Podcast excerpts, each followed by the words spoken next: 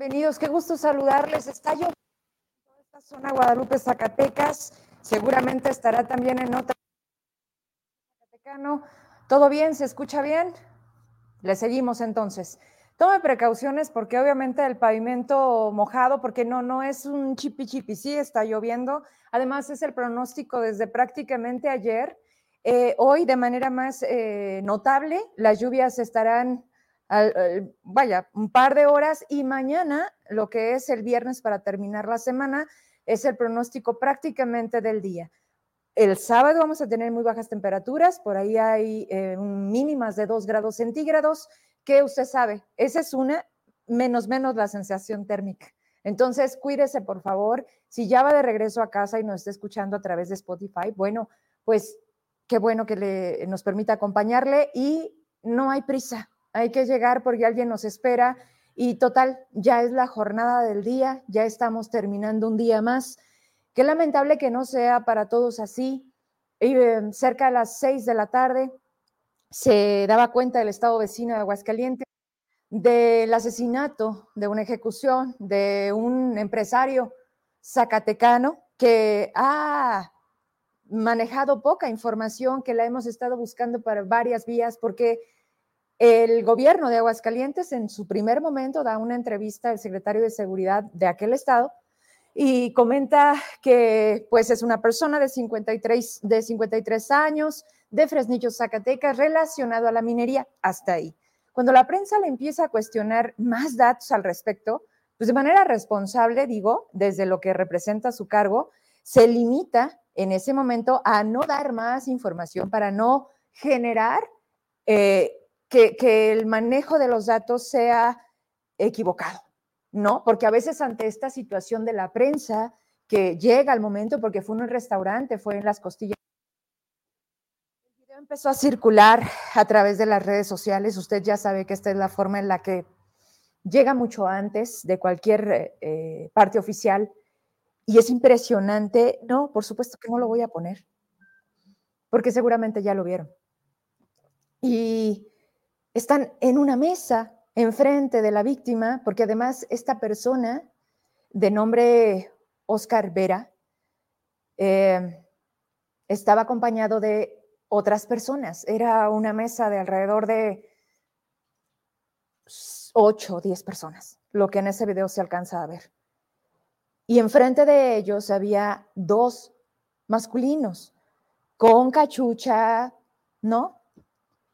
Se paran, la persona hoy asesinada estaba hablando, se acercan directamente a la cabeza, le disparan y se salen caminando.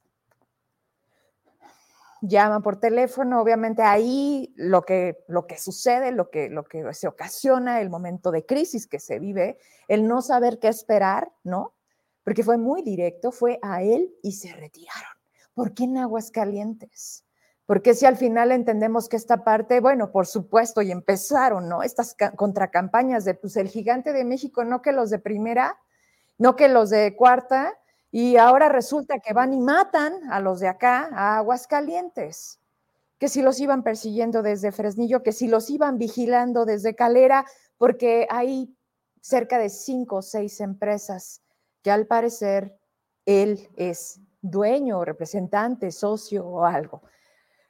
Al transcurrir de las horas, que no son muchas a partir del suceso, vamos a tener seguramente pues más confirmaciones, porque todo esto no es a la ligera, porque ya se empiezan a tener otras versiones, pero yo hasta aquí le quiero dejar. Entonces, lamentable sin duda lo que sigue sucediendo, sí, todos los días, con gente nuestra, con gente de otras partes y lo que definitivamente ya no pudo esperar, el paro nacional de los transportistas. Que el presidente, ¿desde dónde estaba hoy? ¿Estaba en un estado? ¿Cómo? En Acapulco, ¿no? Y cuando le preguntan al respecto de esto, porque ya se tenía previsto días atrás, les hablan una mesa de negociación, que señores, no es tema nuevo, se están matando a los transportistas. Todas las cámaras han estado grabando, los medios de comunicación han podido ser esos testigos de alguna manera de decirle a la sociedad, esto está pasando, ya no nada más les piden dinero, no, ya los matan, ya los secuestran, todas las carreteras. Y hoy, aquí en Zacatecas al menos el llamado era a las 12 mediodía, desde las 9 y media de la mañana empezaron a ponerse en las laterales de la carretera 45 a la autopista Aguascalientes, pero en Ciudad de México arrancaron desde la entrada a Ciudad de México. 12 kilómetros hablaban que alcanzaba todos los trailers que en ese momento buscaban llegar al Palacio Nacional para ser escuchados. A lo que el presidente dijo, es politiquería. O sea, por Dios, es que es año electoral, es que los otros quieren tratar de, de no reconocer la transformación. La verdad es que cuando yo estaba escuchando al presidente, porque además no me da la mañanera, les mentiría, pero los extractos están ahí. Pero sobre todo de esta maraña, de esta negación, de esta ignorancia, de no querer ver lo que no conviene, porque eso está en contra de nosotros. Y si estás en contra de nosotros, tú no vales. Tú eres politiquero, tú eres adversario, tú eres no liberal, a ti te pagaron los otros. O sea, ¿cómo manejas eso cuando están matando a la gente? Cuando los traileros son nuestra familia. Cuando cuántos de nosotros en México tenemos a ellos trabajando para traer algo a la mesa. ¿A qué costo? Al costo en el que el presidente simplemente minimiza, como los desplazamientos en Chiapas. Dijo, es insignificante. ¿Fue el término? Es, es menor. ¿Diez mil personas desplazadas son insignificantes. Y la verdad es que no acabaría. No acabaría a algo que, que está por demás. Ya no es dolor, ya no es miedo, ya es impotencia con coraje, con, con un nivel en el que dices, ¿y mañana qué? ¿Y mañana quién? Y no necesitamos salir de aquí para vivir este infierno y esta guerra que al final nos tiene metidos a todos, no por elección. Y que viene ahora sí. Y traigo ahí los datos, ahorita los iba a agarrar. Cuando dicen que de quién dependen las próximas elecciones, ¿quién tiene que salir a votar para que entonces digamos basta? Y que realmente digamos, y sí va a cambiar. O sea, tienen hoy la capacidad, una Xochitl Galvez o una Claudia Sheinbaum, de sacar adelante un país como está. Ese es ahora la gran interrogante. Porque de Maines la verdad es que, ¿en qué sentido? si ellos están desde la comodidad de los mis reyes, si ellos no representan a los jóvenes de México, porque además no creo que una beca, o no sé si votando por MC, pues vayan a tener un palquito acá súper chido en el fútbol para, compadre, compadre, no, huercos, pensaban que ya no se han derrotado. No, esa vida no es nuestra vida. Por algo Álvarez Maínez tiene esas amistades. Por eso Así tan fácil. ¿Quién? Tú, cabrón. Tú, aviéntate la presidencial. Total, no vamos a ganar, pero algo te van a dar. ¿Qué dicen? Perdiendo ganamos. Hasta aquí le quiero dejar. Vamos a abrir la cámara. Tengo a jóvenes detrás de cámaras y aquí. Ya tenía ratito que no venía y sí, lo acepto. Él de repente me escribe. Intento siempre también eh, esta parte de reciprocidad.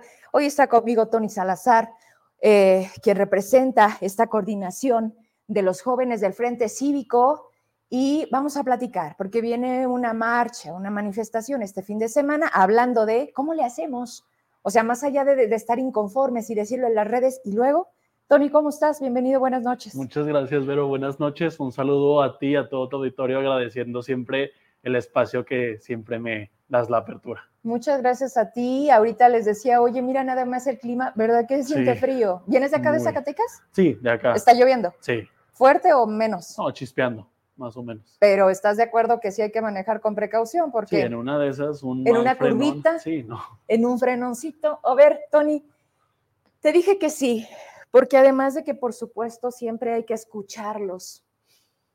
Ahorita más. Ahorita más quiero saber algunas cosas, pero primero lo primero, el motivo que te tiene aquí, ¿qué, qué, qué, nos vas a platicar? ¿Qué están haciendo? Bueno, a nivel nacional se está haciendo una marcha, ahora va, sí, al último corte eran más de 117 ciudades, en donde se va a estar realizando esta marcha de manera simultánea. Eh, en el caso de Zacatecas es a las 10 y media de la mañana, la cita es en la Alameda, este va a ser de, de la Alameda a la Plazuela Miguel Ausa, en esta marcha por la democracia. Es algo que se va a hacer en todos los estados. Se está buscando que también se realicen ciudades en el extranjero. Entonces se está haciendo toda esta movilización para que la ciudadanía salga ahora sí que a marchar por nuestra democracia. ¿Cuándo es? El domingo, domingo 18 de febrero. Domingo 18, 10.30. ¿De dónde salimos? De la Alameda. Ahí va a ser la concentración. Sí. Ok.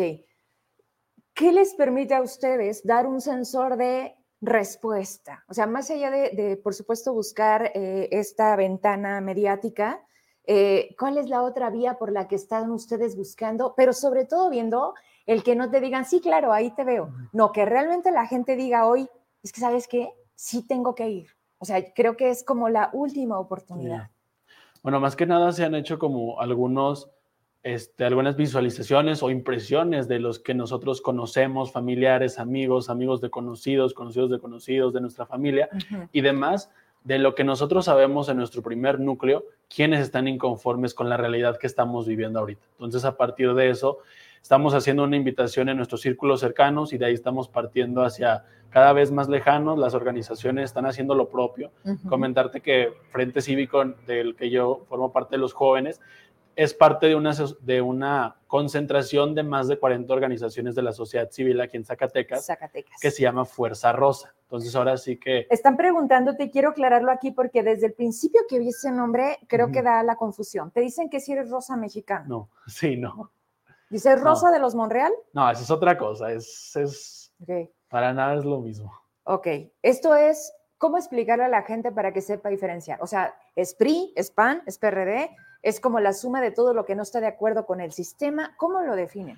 Es más la, todos los ciudadanos inconformes con, el, con los demás partidos que crean una alternativa distinta. Yo creo que eso lo pudimos ver ahora que fue el Frente Amplio por México, que la mayoría de los respaldos que tuvo Xochitl Gálvez fueron respaldos ciudadanos, contrario a los demás aspirantes, que es el respaldo que ellos tuvieron, en su mayoría fue de, de respaldos partidarios.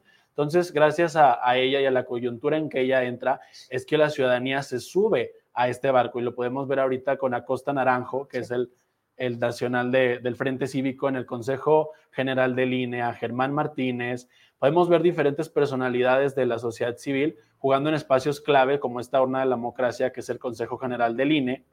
Y es algo a lo que se está, se está aperturando, ¿no? Está, la sociedad civil está este, acompañada, porque así es como debemos decirlo, no es al revés que los partidos acompañan a la ciudadanía, sino que es al revés. La ciudadanía hoy está acompañando a los partidos porque ha habido un divorcio desde siempre de la ciudadanía que no, yo con estos no, yo con, con estos ni me junto, pero ahora es la única alternativa de hacerle frente al autoritarismo. Entonces es por esa razón que surge esta alianza que hoy está dándose a nivel nacional. Bien, has tenido oportunidad por el lugar en donde estás y creo que hasta cierto punto es una obligación el hecho de conocerles a quienes eh, buscan un cargo. Directamente te lo pregunto. ¿Conoces a Claudia Sheinbaum? ¿Has tenido oportunidad de acercarte cuando ha venido a Zacatecas?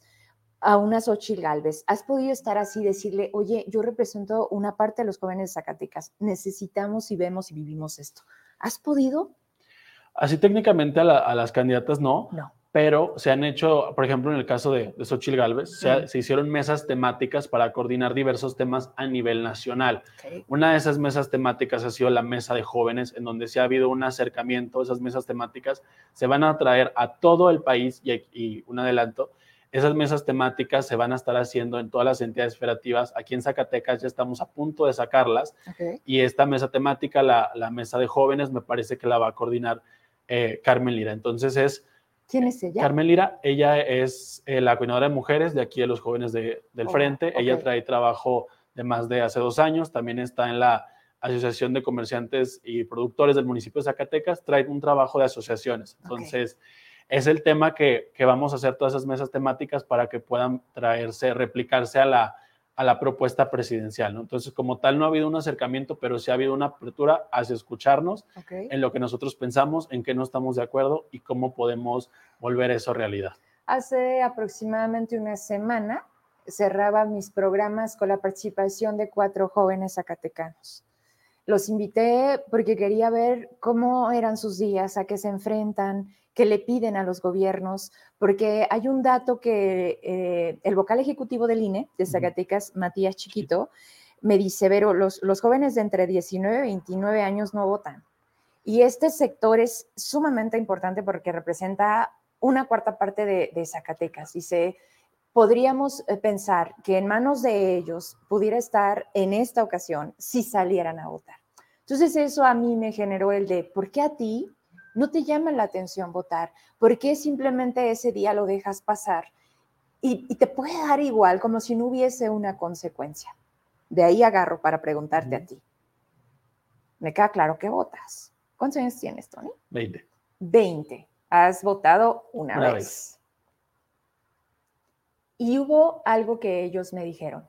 Nadie está pensando en un mensaje para nosotros. Nos usan para pegar calcas, para ponernos en el crucero, para, para su campaña. Ya. Antes de que tú decidieras afiliarte o decir, me pongo la bandera de, de algún partido por alguna razón, ¿qué sentías? O sea, ¿qué fue lo que te llevó a decir, más allá de pegar una calcomanía, yo quiero generar una postura y que mi voz trascienda? ¿Cómo fue en, tu caso?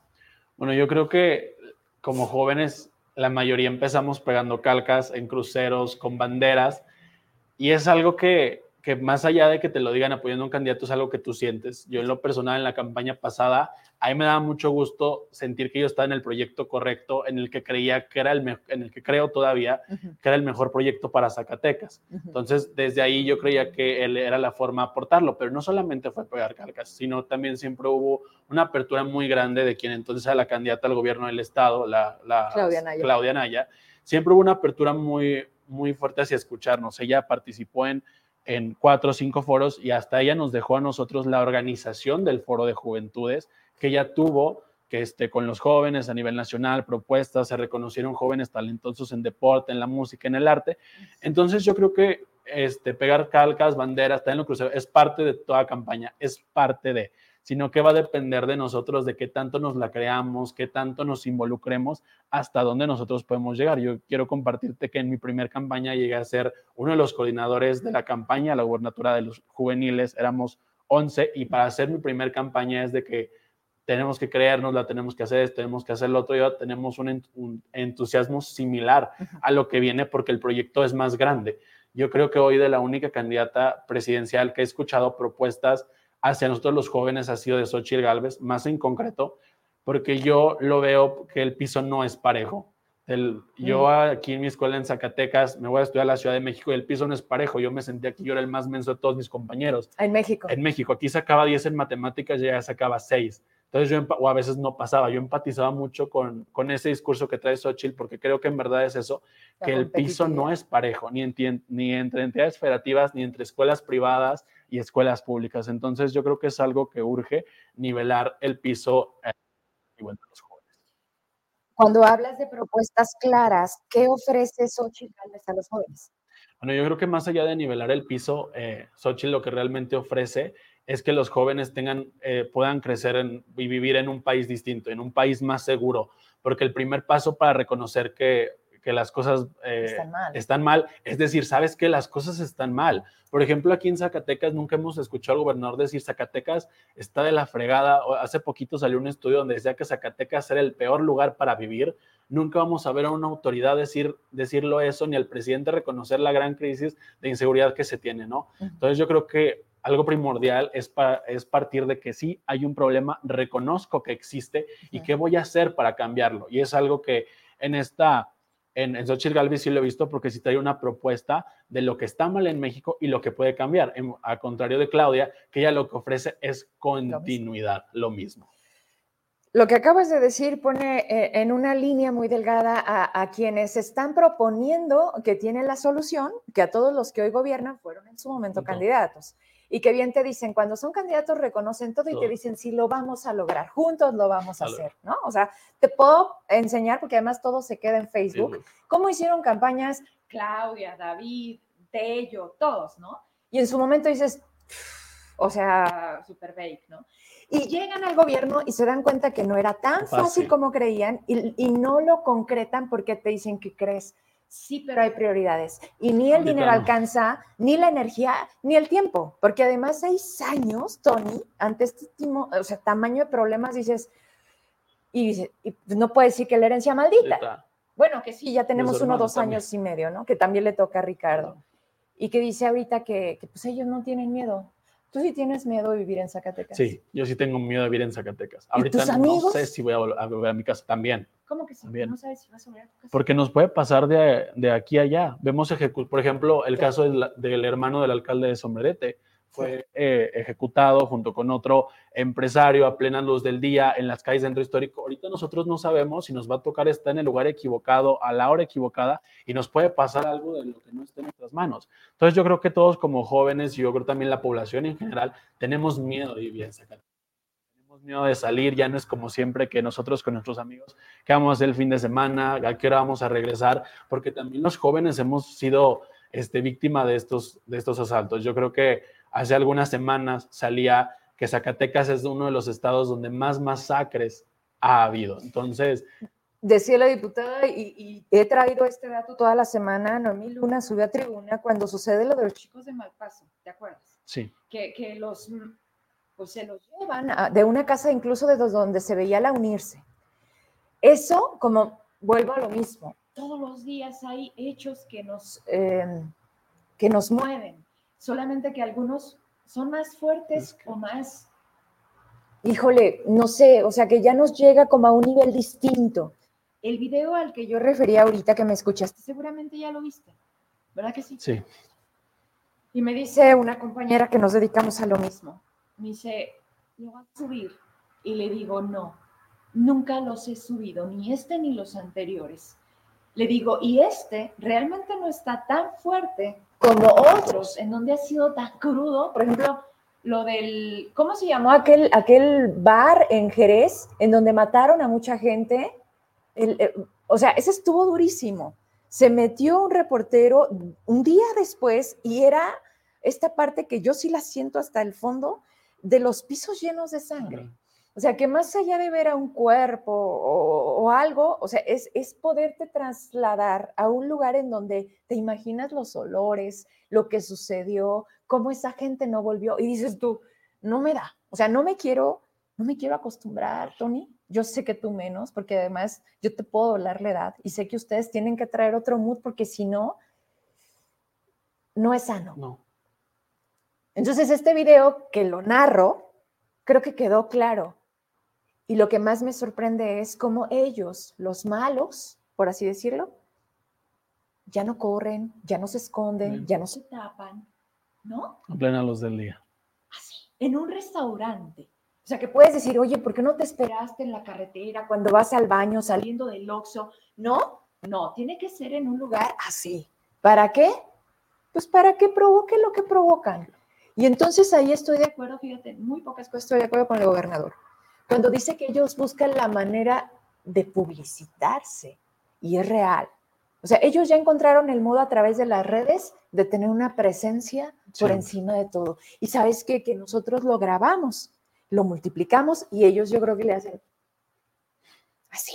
Funcionó. Y ya no quiero hablar porque quiero escucharte, pero a, lo, a que quiero llevarte es, es esto. O sea, ok, hacemos una marcha este fin de semana. Y luego y luego participamos el 2 de julio.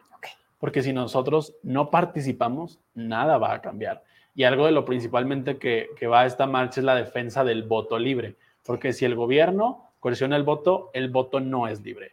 Si los gobernadores, alcaldes, diputados le hacen campaña o desvían recursos a la candidata oficialista, el voto no es libre si se ataca constantemente al Tribunal Electoral, al Instituto Nacional Electoral, a nuestras instituciones, a los órganos autónomos, el voto tampoco es libre. Entonces, partimos de la defensa del voto libre, de que nosotros nos estamos jugando décadas en esta elección. Y digo décadas porque la reforma que mandó el presidente de destruir los órganos este, constitucionales autónomos es gravísima. Vamos a retroceder 20 años y más que nada, yo creo que lo que a, la, tu generación, a la generación de tus papás, de tus abuelos, este, les costó mucho trabajo ver consolidado toda esa inconformidad, y por ejemplo, en un Instituto Nacional Electoral, de una democracia mexicana que apenas comienza, yo diría, su niñez, o bueno, su vida, su adolescencia, vida adulta, que tiene menos de 30 años en este país. Entonces yo creo que nos estamos jugando nuestro futuro, no estamos jugando el de, las, el de las siguientes generaciones, pero si nosotros no mostramos nuestra inconformidad y si no participamos y si no decimos, sabes qué, no estoy de acuerdo, pero no basta conocerlo solo a través de las redes sociales, no es solamente...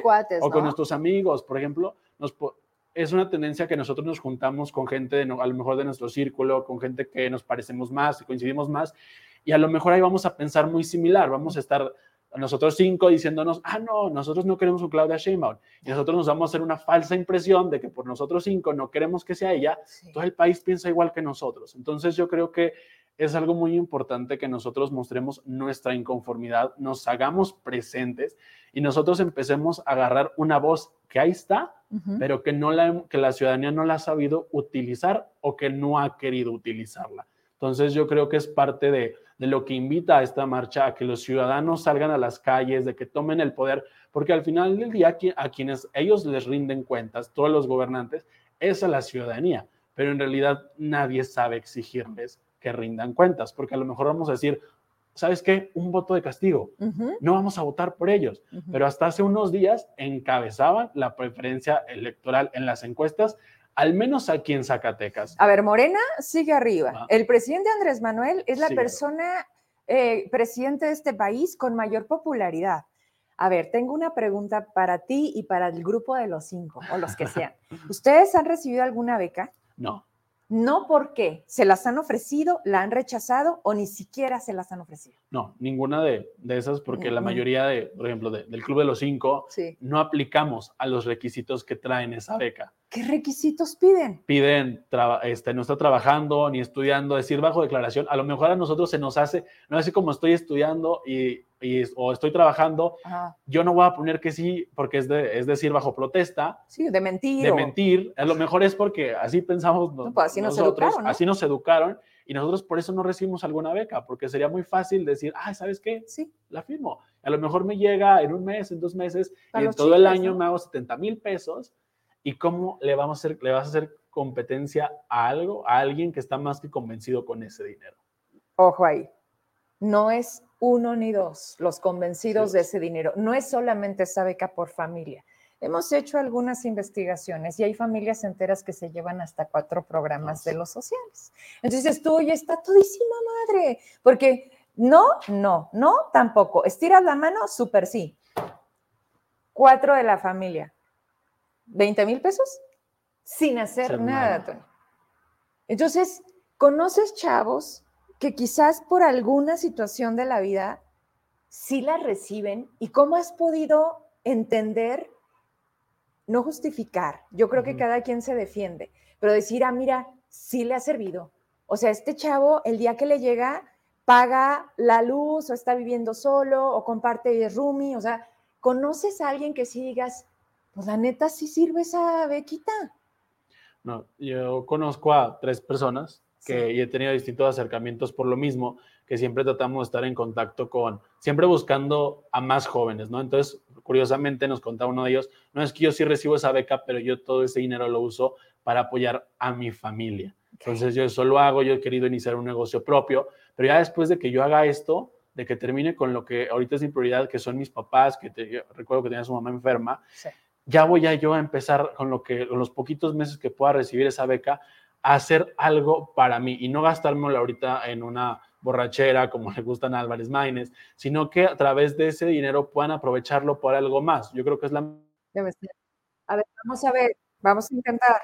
Y si no, pues ni modo, vamos a dar por terminar el programa. Uno, dos, ya se escuchen. A ver, Inge Gallegos, Jesús, Lupita, ¿ya nos escuchamos? hasta que me digan que sí arrancamos. Uno, dos, tres. ¿Ya se escucha? Listo. Ok, bueno. Tony. Vamos a tratar de cerrar para ya también que ustedes lleguen y nos a descansar. Listo entonces, ¿verdad? Bueno, vamos a intentar con todo y esto. Este, ya, muchas gracias. Gracias por ser nuestro apuntador. Este, completamente en vivo. Quedó claro, ¿verdad? A que no me oye, se fue la que estás hablando Y pues la verdad es que no es tan sencillo resetear las cosas, reiniciar las cosas, nos lleva tiempito y estamos así. A ver, Tony, gracias por, por la espera. Digo, no, no contamos con esto de detalles. Vamos. Más allá de un día, platicar fuera de todo evento, ¿te parece? Sí. Creo que vienen los procesos, trabajamos en algo, lo dijiste muy bien y coincido contigo. Yo también me caso con los proyectos, tienes que tomar parte o sí o sí aunque pierdas, porque al final las cosas las haces por convicción. No es de, ah, gané con el que me prometió lo que nunca me cumplió. No, eh, en la vida me, me han enseñado que cuando decides hacer algo, lo haces hasta el final. Y si el resultado no es el esperado, sigue buscando. Así soy yo. Y creo que nos hemos equivocado porque llegamos a un proyecto, somos parte de él, le echamos todas las ganas, Perdemos, duele, te sientas, reflexionas y, vuelves a empezar. Pero si te fijas, no hay retroalimentación. O sea, al día de hoy yo no he visto a un candidato que pierda que nos mande llamar otra vez y nos diga, ¿por qué perdimos? ¿Qué tenemos que hacer? A la otra, quizá no sea yo, pero van a ser ustedes. Y entonces ya aprendimos. Nadie lo hace, Tony, o me equivoco.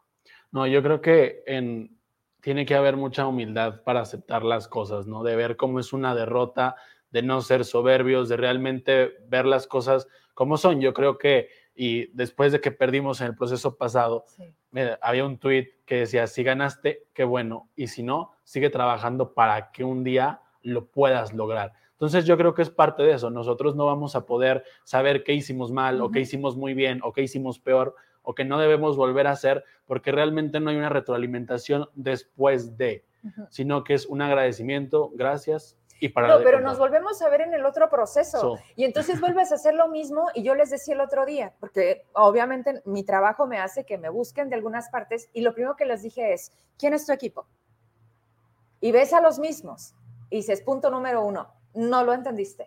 Porque porque si esa persona no logró ver lo que llevó a una derrota, porque al final el nombre como es, pues ya estás de entrada mal. Otra, ¿qué trabajaste durante este tiempo para llegar a otro proceso y sentir que ya aprendiste del error? Y lo digo especialmente para los priistas, porque esos fueron hegemónicos, sexenios enteros. Claro que hicieron las cosas mal, por algo llegó Morena. Y entonces que hoy vengas y vea a los cuadros de siempre, yo sí digo, carajo, de verdad no lo entienden. Y cuando me dicen, Vero, ¿quieres ser nuestra candidata? ¿Tú crees que les voy a decir que sí, Tony? O sea, me tienen que emocionar, me tienen que dar permiso de que diga yo, ¿me vas a respetar? Y no, la verdad es que es para pagar una cuota, ¿no? Porque aparte faltan mujeres. Y, y mujeres como tú que nada más nos traigan votos, aunque no ganes. Y pues gracias por participar. Y te va a llegar a ti un momento, Tony, porque te estás preparando para eso, para no estar siempre detrás o en el micrófono o pegando calcas, porque un día vas a decir, ya me toca. ¿Dónde está esa escuela de cuadros que preparaba el PRI, la Reyes Heroles? Esta que decías tú, va a llegar un punto en donde, claro, fórmate, somos 10, lo están haciendo. Bueno, y eh, qué, bueno que comentas eso, porque yo quiero ver a todas las coaliciones postular a los jóvenes que ven de postular, no solo mujeres, también a los jóvenes, porque dice el Instituto Electoral, 20% postulo 6, a 3 los mando a perder. Y así ha pasado, a todos los jóvenes los mandan a perder. Si no es que, porque realmente no son competitivos, del pasado proceso nada más ganaron dos, David González y Susana Barragán. Fuera de eso, los a ver, para, para, para, para. David González, hijo de Chema, González. Susana Barragán, hija de Roy Barragán. O sea, realmente tenían para decir, ellos son los mejores, los más atractivos, los más chingones. No, Tony, eso es lo que me encabrona, perdóname. No, sí, y yo creo que tienes mucha razón en eso, en el sentido de que muchos de los candidatos que vamos a ver en este proceso literalmente los van a descongelar los van a traer de quién sabe dónde y ahora te va a tocar apoyarlo, te va a echarle todas las ganas. Y ni lo conoces. Y deja tú que no lo conozcamos, ni siquiera ha trabajado con nosotros, no es parte del equipo, pero ¿sabes qué? Tú siéntate otro ratito, vamos a apoyar a este, a ver, a, a ver cuánto. ¿Y hasta cuándo tienes ganas de esperar? O sea, ¿hasta cuándo vas a, ayudar a los otros y, y tipo Ulises? O sea, Ulises Mejía es chavo, es de las nuevas cuotas. Digo, está en Morena, él sabe, ¿no? Pero lo, lo, bajaron del Senado, no. le cumplieron, era una encuesta, ¿no? Legítima, transparente, democrática, y va a llegar Saúl Monreal. Entonces, ¿qué es la política? La política es para ti. Para mí, yo creo que la política es algo muy bonito. Sin embargo, toda la gente que ha estado, si no es que muy pocas personas se salvan, la han hecho el mugrero que es ahorita. Mm. Yo, es algo, son acuerdos cupulares, son acuerdos de que, ¿sabes qué? No vas tú, va mi compadre. Y, por ejemplo, lo, podemos ver en todos lados. Hoy me sorprendió mucho que Katy Monreal quiere ir a, a, la Cuauhtémoc. Su esposo es regidor aquí en Zacatecas. Ella está haciendo mucho trabajo aquí en Zacatecas. Estuvo con Ulises. Repite con Jorge Miranda. Jorge Miranda, ah, te tengo un regalo. Bueno, no para ti. Te mandé una foto. ¿Tú darías el voto a cambio de esto? No tengo el monitor, pero mira, aquí lo vas a ver. Mira lo que anda regalando Jorge Miranda. O sea, ya ni siquiera les alcanza para las despensas con frijol, con gorgojo. Miren nomás qué cosa tan lindo. Ahí viene. Ahí va para todos ustedes. Esto les están dando. Bueno, en cuanto salga, ahí viene. ¡Ay, a poco no les gusta! Es su jarrita verde, donde dice Jorge 4T. Oye, qué chingado. Vamos a regresar ya nada más a despedir.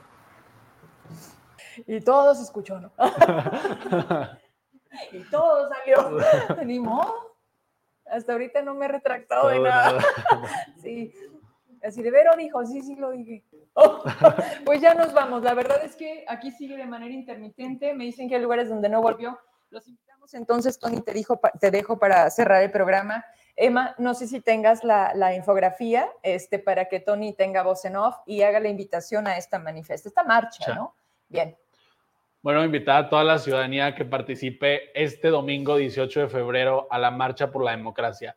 No solamente nos estamos jugando otros tres o seis años de desgobierno, sino que nos estamos jugando el futuro, nos estamos jugando, jugando nuestro presente, nosotros los jóvenes de las demás generaciones, todos los que vienen atrás de nosotros. Y hoy nos toca salir a votar, salir a marchar para defender nuestra democracia, para defender lo que tantos años tocó construir y lo que lo quieren derrumbar en un sexenio. Este gobierno no construye, este gobierno destruye y quiere destruir todo lo que a la ciudadanía le ha costado tanto esfuerzo, porque eso existe gracias a la lucha ciudadana. Entonces, invitarlos este próximo domingo en punto de las diez y media de la mañana en la Alameda para la Marcha por la Democracia.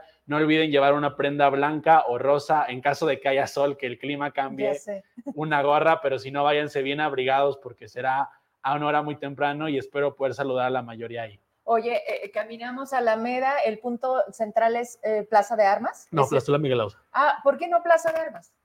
Temas de organización. No dio permiso Miranda. Otra vez Cabarela. tiene un súper festival en donde truquean, truquean las fotos. ponen así como si estuviera bien llenísimo y, está como al cuarto. Claudia Valdés subió la foto y, y, ay, Jorge Miranda, te va a crecer la nariz ya por mentiroso. Ya nos vamos, hacemos compromiso porque la verdad es que nos cortaron la inspiración, estamos bien entretenidos y necesito escucharlos. Invita a otros jóvenes, me avisas y generamos una mesa porque a mí me importa escucharles. Y y podemos hacer cosas, claro que sí. Pero te digo, también a los que nos invitan a trabajar, decirles sí, pero estás dispuesto a hacer el cambio, estás dispuesto a escucharnos o solamente a seguir usándonos. Y créeme que cuando toma uno esas posturas, pues es que hay que respetarnos, ¿no? ellos finalmente llegan, ganan bien, se llevan la vida. Y se olvidan de la gente. Jorge Miranda tiene hasta vida en Guadalajara, todo eso le hemos dado a los tecnos. Mencionar nada más a uno, se me ocurrió. Ya nos vamos. Muchas gracias, buenas noches. Pues que regrese la luz y nosotros mañana nos despedimos. Gracias. Gracias.